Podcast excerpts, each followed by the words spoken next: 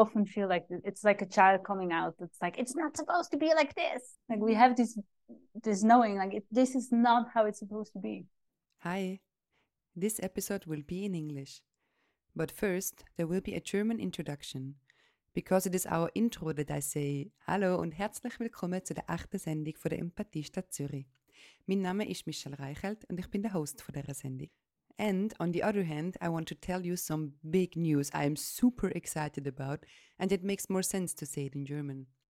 So, if you don't speak Swiss German, you can either skip this part and jump directly to the input from Tanja about nonviolent communication with a systemic lens, or just continue listening to our super hard to learn language. Meine Neuigkeit, die ich euch erzählen ist, dass ich meinen allerersten Grundlagenkurs in Empathie und Konfliktlösung gebe. Und zwar auf Zoom. Das heißt, ihr könnt alle von daheim aus auf dem Sofa dabei sein. So ein bisschen wie bei der Sendung, aber einfach nur mit Bild und live. Und wer hat Lust, am ersten Abend, am 25. Oktober, unverbindlich reinschnuppern bei mir auf Zoom? Ihr könnt dann auch später entscheiden, ob ihr für die restlichen sechs Abende auch noch dabei bleiben oder ob es einfach beim ersten Abend bleiben lassen Ihr könnt mir einfach schreiben, «Hallo, ich will an den ersten Kursabend kommen» und dann gibt es von mir den Zoom-Link für den ersten Kursabend per Mail. Schickt mir ein Mail auf michelle.empathiestadt.ch. Ich freue mich auf euch. And now we switch back to English and jump directly into the eighth episode. You might also have noticed that I had an archive heavy time. I found not only the recordings of Flavia and Sonia and photos of me as a baby, see on Instagram, but also the recordings of the embodying and teaching year course that took place about a year ago in Langwies. In this episode, Tanja Walliser, co founder of Empathy City Zurich and the Empathy Initiative, talks about the systemic aspect of nonviolent communication. A few acronyms that are useful to know when Tanja talks about NVC, she means nonviolent communication, according to Marshall B. Rosenberg. And when she talks about NGL, it stands for Nonviolent Global Liberation, brought to life, among others, by Miki Kashtan, who is a great inspiration to us all. You can find more information about Miki Kashtan and Marshall Rosenberg and others in the description. Why am I passionate about emphasizing a systemic lens in NVC. And I say emphasize because it's not about bringing a systemic lens to NVC because it already has inherently a systemic lens. And Marshall Rosenberg was talking a lot about social change as well. And yeah, I am really obsessed with the question how can we really change the world? There are many things that I don't like about it the way it is now. Like, how can we really contribute to create a planet that is beautiful for all beings? I have been obsessed with that since I was maybe 14 years old and I was an activist. I was doing a lot of things. Um, I was a politician, I was working for a labor union, I was in different movements and organizations, and one day I completely stopped with everything. Uh, this was about seven years ago, and at that time, and also also for the people who have heard this story like a million times in here, it has a twist. You will you will hear something new. Don't worry. I promise you're not going to be bored.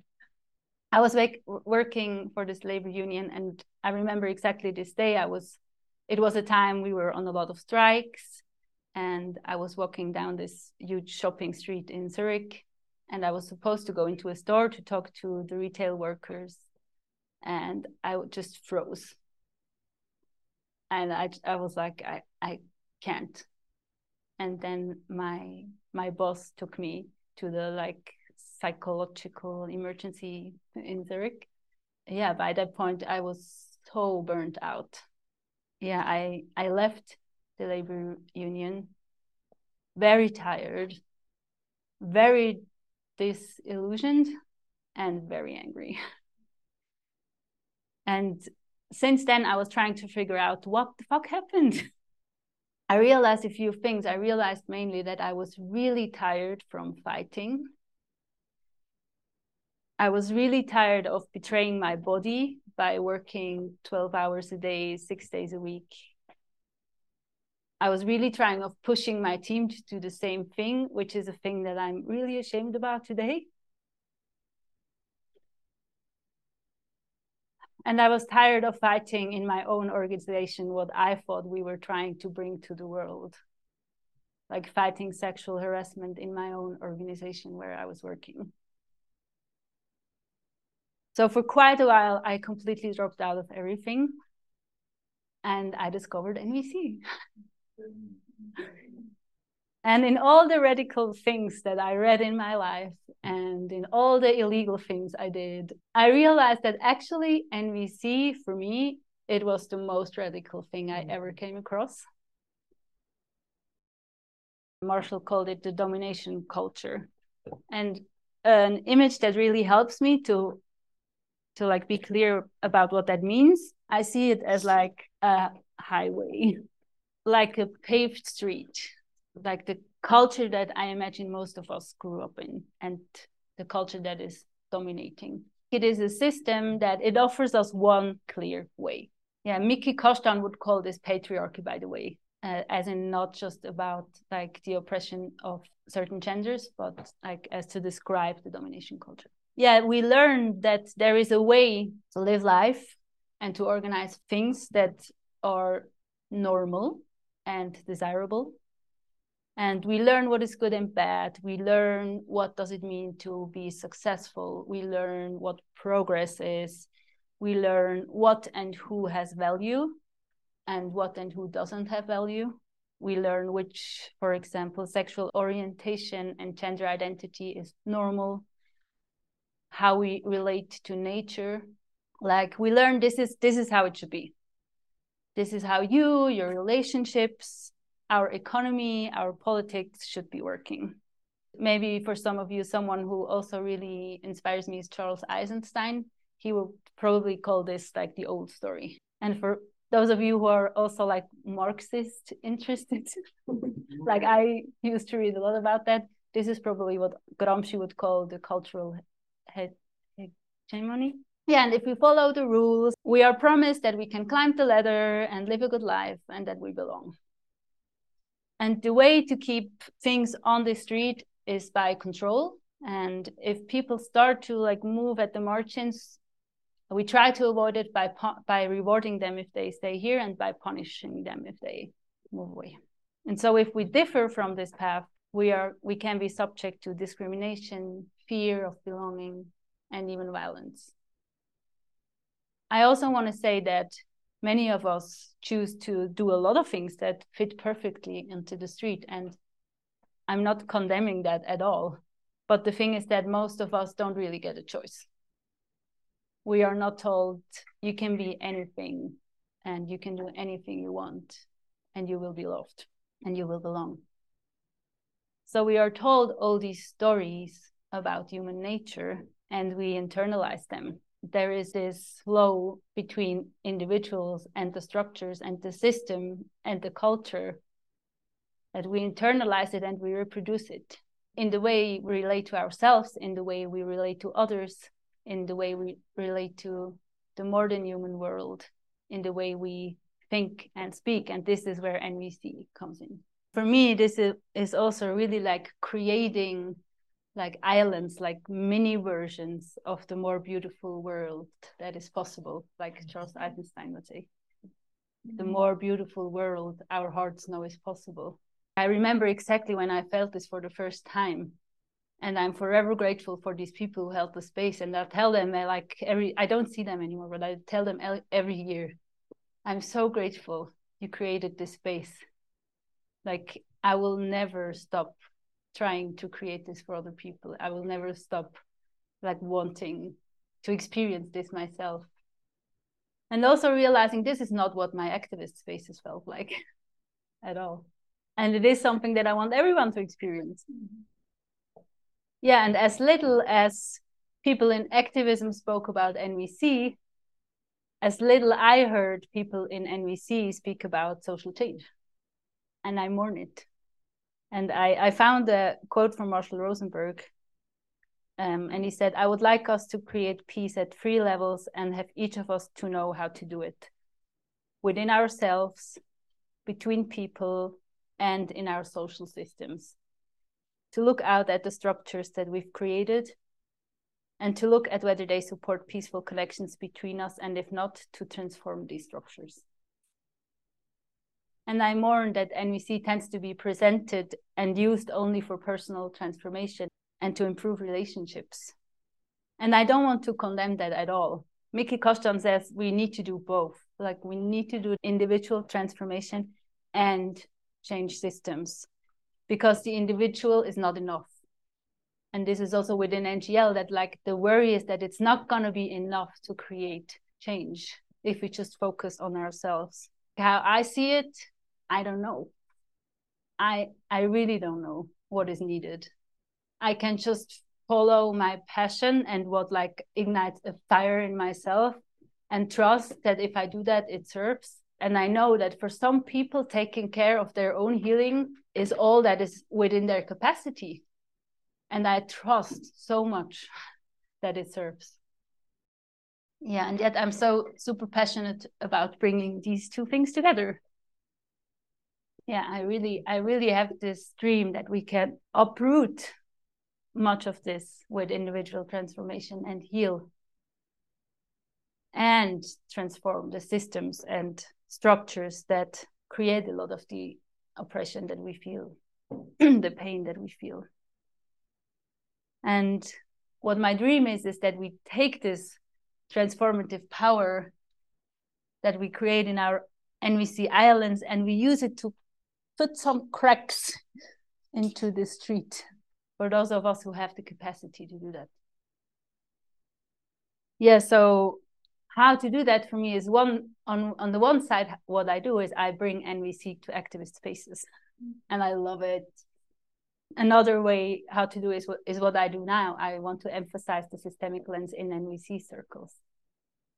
Yeah that the way how we embody and teach nvc brings our individual experience also back to knowing that they happen in a certain context of these stories and the structures that we live in a situation that recently really bothered me was when I was eating with my son.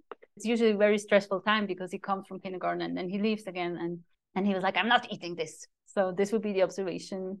Um, my son said, I'm not I'm not eating this. And I was feeling very frustrated and angry. And when I think about my needs, I really think I needed some uh, recognition because I I try to really cook what he likes. so I was like, oh, I really I really need some recognition or appreciation. Yeah. Yeah, so this is how how I learned to go through the steps and it's super helpful. And I want to now add one question. And the question is how is this situation shaped by the system or the structures I live in? Or there are some questions we can ask ourselves.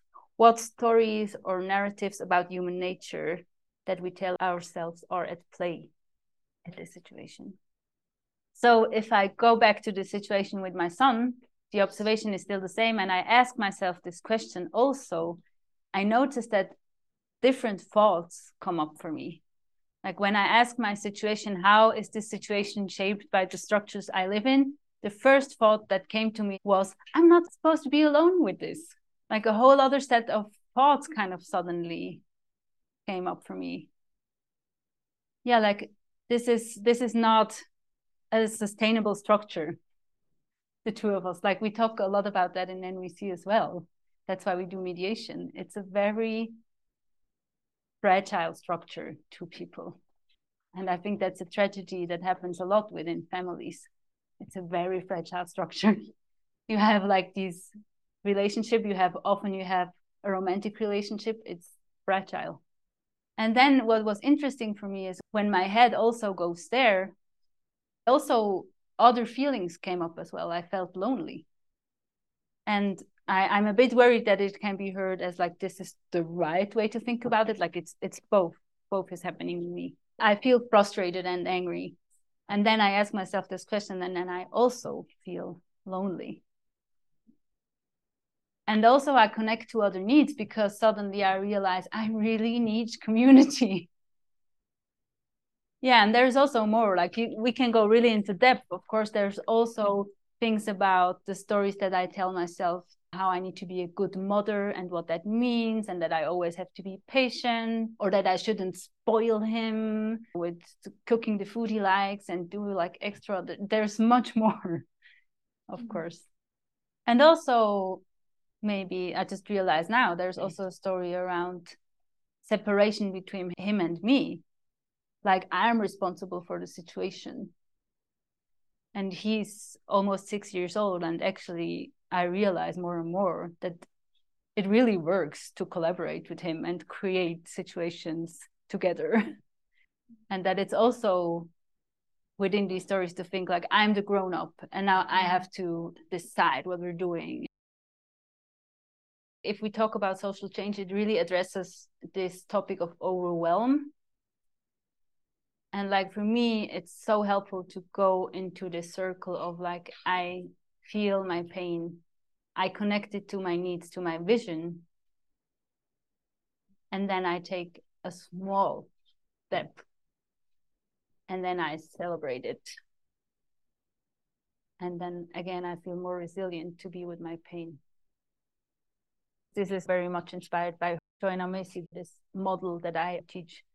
And it really addresses this like, how can I be with my overwhelm? Yeah, to to go to gratitude and celebration. And this was it from Tanja Walliser, co founder of the project Empathiestadt Zurich. And to end this episode, I offer you a poem, The Radical Gratitude Spell by Adrienne Maree Brown, read by Tanja. You are a miracle walking. I greet you with wonder. In a world which seeks to own your joy and your imagination, you have chosen to be free. Every day, as a practice. I can never know the struggles you went through to get here. But I know you have swum upstream, and at times it has been lonely. I want you to know I honor the choices you made in solitude. And I honor the work you have done to belong. I honor your commitment to that which is larger than yourself and your journey to love the particular container of life that is you. You are enough. Your work is enough. You are needed. Your work is sacred. You are here, and I am grateful.